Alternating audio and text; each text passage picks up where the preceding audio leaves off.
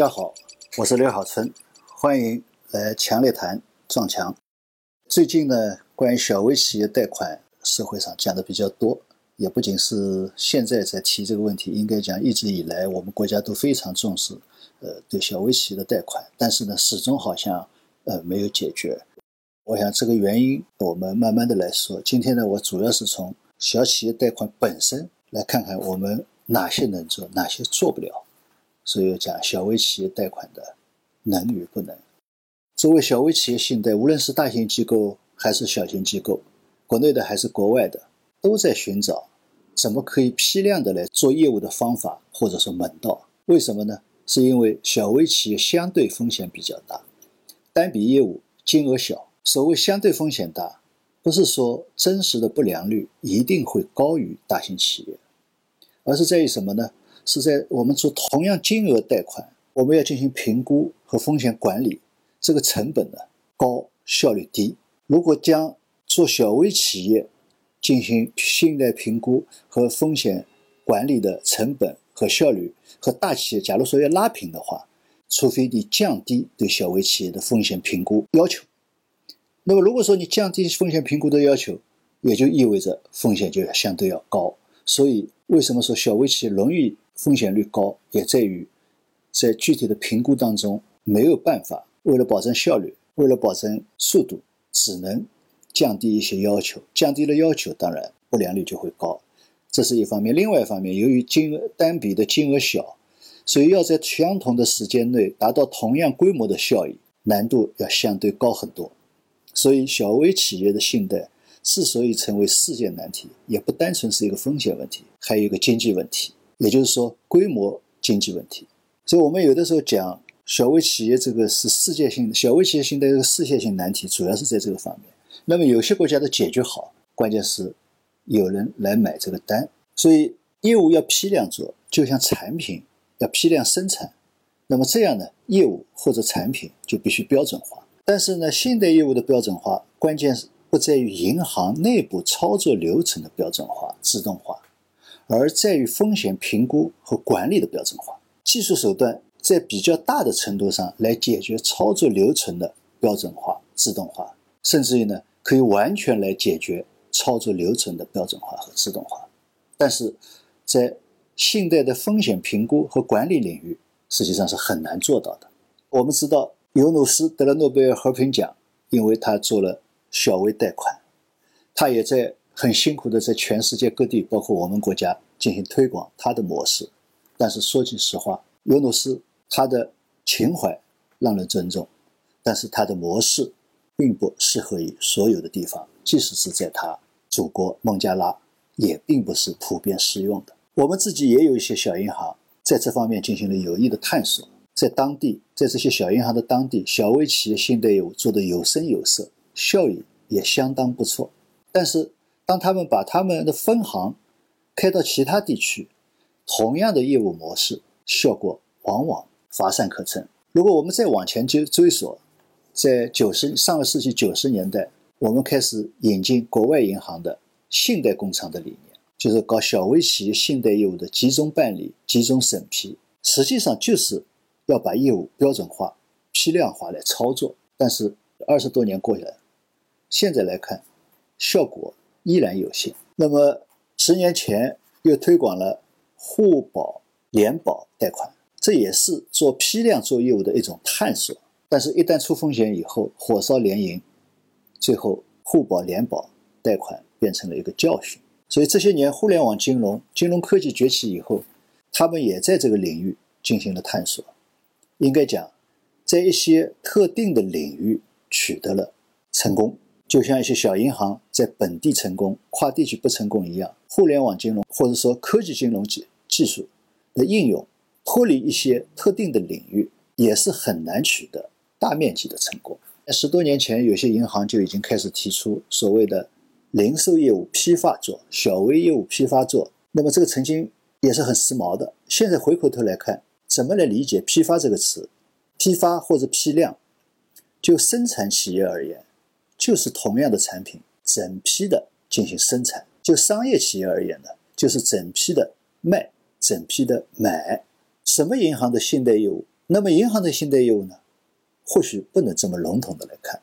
小微企业作为一个大群体，内部并不是同质的，有各种类型的小微企业，有的是在产业链的上游，有的是在产业链的下游，也有的是一个集群的，还有的呢是单干的。当然，更有许多行业的，对吧？商业、工业，工业里面有服装行业、鞋帽行业，所以它都不一样。正因为有不同的质，所以不可能用一个产品、用一种业务模式、用一种风控方式。来满足不同客户群体的业务需求，所以这个业务需求不仅是小微企业对于信贷的要求需求，也包括银行或者信贷机构自身办理业务的内部管理的需求。小微企业的不同有行业的不同，即使在同一个行业当中，也有细分领域的差别。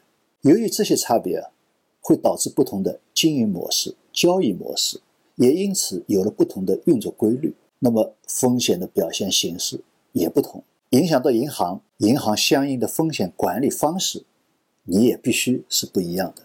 我刚才讲到了，以核心企业、大企业做上下游配套的小微企业，我们一些商贸市场内做同类商品的商户、电商，还有一些散兵游勇式的企业等等，都是不同的群体。那么传统上，我们将商人划分为行商、做商。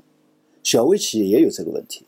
我曾经和这个外资银行搞小微企业信贷工厂的朋友交流，朋友就说他们信贷工厂的效果很好，不良率很低，所以呢，他们觉得这个方式是可以复制到中国，而且呢，一定能够成功的。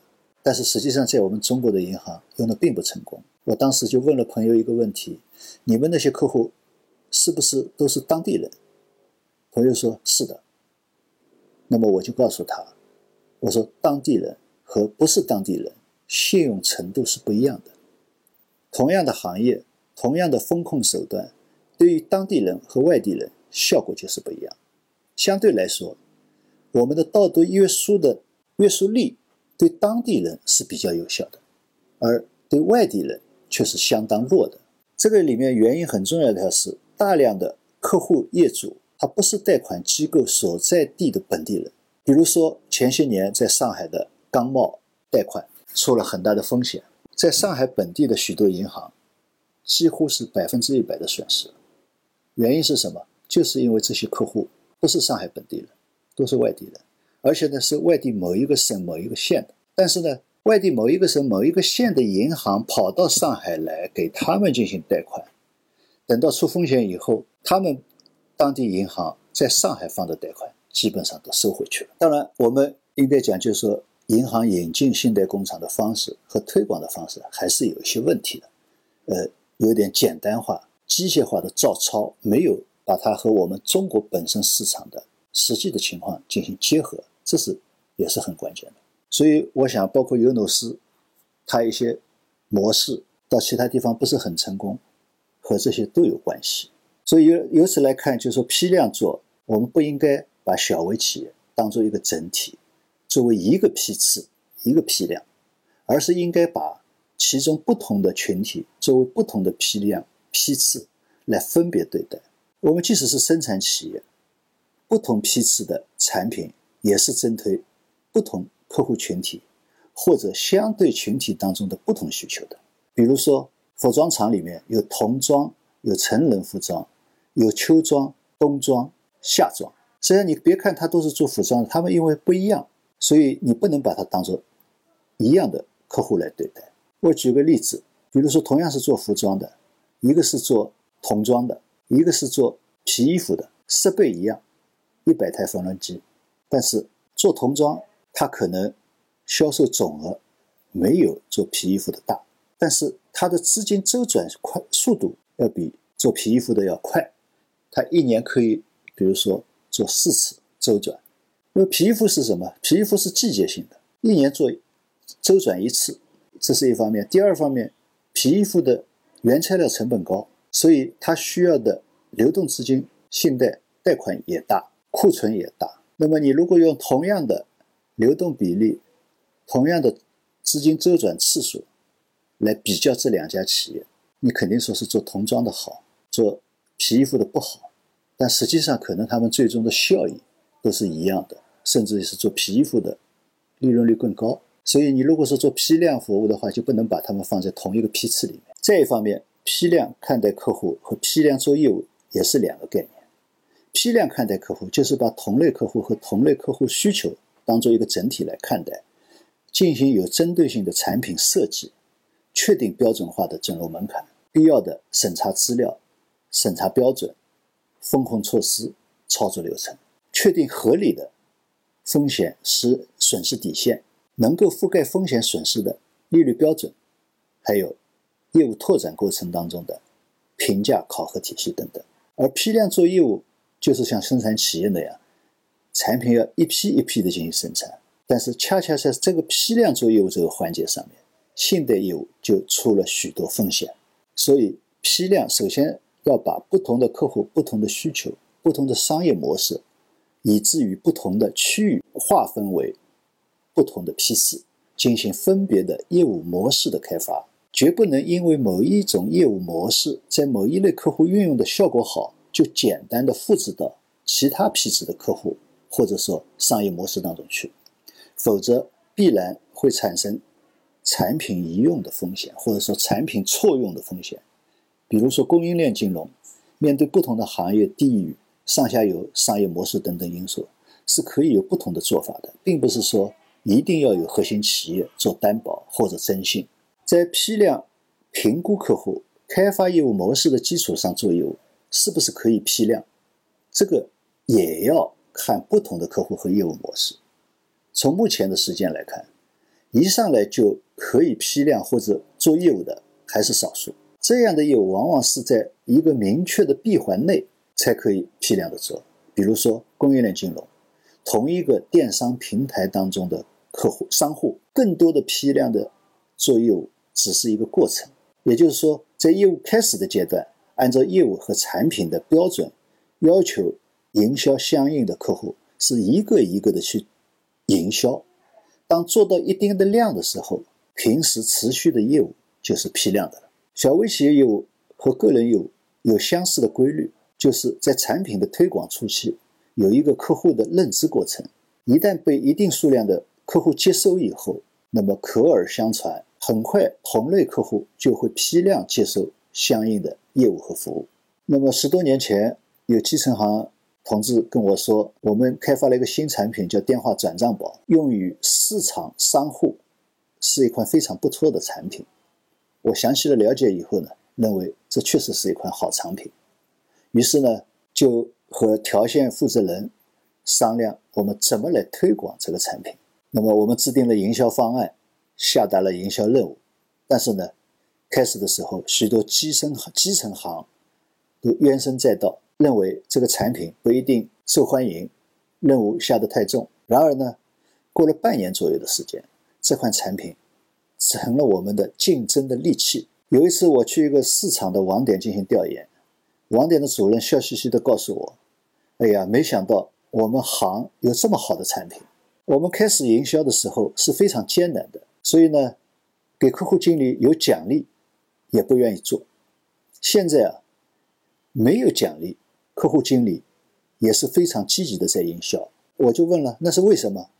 他告诉我，因为客户用了这个产品以后，效果非常好，客户的存款自然就存到我们这里来了。而且呢，因为我们这个产品对客户有效益，所以呢，其他银行哪怕和这个客户关系好，也拉不走。那么对于客户经理来讲，对于柜台人员来讲，完成。存款任务是最重要的，但是，那么这块产这款产品呢，能够帮助客户经理、柜台人员更好的、更容易的完成他们的存款任务，他当然更愿意营销这个产品。他们还发现了一个规律：最困难的是营销最初的三十个，到了三十个左右以后，呃，这个之前客户呢不懂、不敢用，有抵触，心里有抵触，所以呢。要不断的去动员他们安装使用，还要不断的去教他们安装使用。但是当前面三十个客户一旦用上手以后，他们觉得好，其他商户看了就会主动来申请安装这个产品。所以这也是我们在营销当中的一种规律。那么这个后面你就可以变成，前面是一个一个，后面就变成批量的了。所以啊，利用金融科技全自动化、智能化做业务是一个美好的理想，但是在达到这样的理想前，也还是要像看待批量一样来看待科技的能力。有些业务模式现在是可以完全做到线上化、自动化，比如商业模式全闭环、流程要素完全标准化、风险控制可以完全利用大数法则的业务。这样的领域相对来说是少数。我们更多的业务需要搞清楚业务的某些环节可以数字化、自动化，哪些环节依然还是需要人工处理。有的时候，业务到某个阶段以后，就可以完全线上化、自动化。比如说，某一个产品是针对某一类客户群体的，产品的设计是按这类客户批量开发的，但是营销却是要一个一个的去营销。营销成功以后，后面的业务持续经营。基本上就是线上化、自动化了。小微企业业务啊是可以做的，而且呢是大有作为的。不论是大银行、小银行，还是其他金融机构，都是可以找到自己的市场机会和市场空间的。但是呢，很关键的是需要长期的积累，不可能靠一个产品、一个模式，或者说甚至一个 APP 你就能够一蹴而就。你要有耐心下功夫。去研究不同的小微企业群体，需要分别开发不同的有针对性的产品和业务。那么，关于批量，就像我前面说的，你不能片面性的去理解。对不同的客户群，要分不同的批次，产品和业务按批量开发设计，营销要分别不同的客户和业务，不能简单化的搞批发式营销。金融科技的应用也是同样道理。必须明白哪些环节可以数字化、自动化、智能化，哪些阶段可以数字化、自动化、智能化。从目前的技术水平看，大部分的风险评估、风险处置、营销阶段还不能完全做到数字化、自动化、智能化。营销后的持续业务办理却是可以数字化、自动化和智能化的。所以，如果如何让各类机构更愿意发展小微企业业务。首先是政府要减少对大型企业的优惠扶持做法和隐性担保，让金融机构丢掉大企业天然安全的幻想，迫使金融机构必须在大中小客户资产的摆布上面确定相对合理的比例。其次呢，利率要彻底市场化，让金融机构及其股东看到小微企业业务不仅是安全的。而且是有很好的盈利能力的，这个是非常关键的。好，今天关于小微企业的信贷，呃，就讲这些，谢谢大家。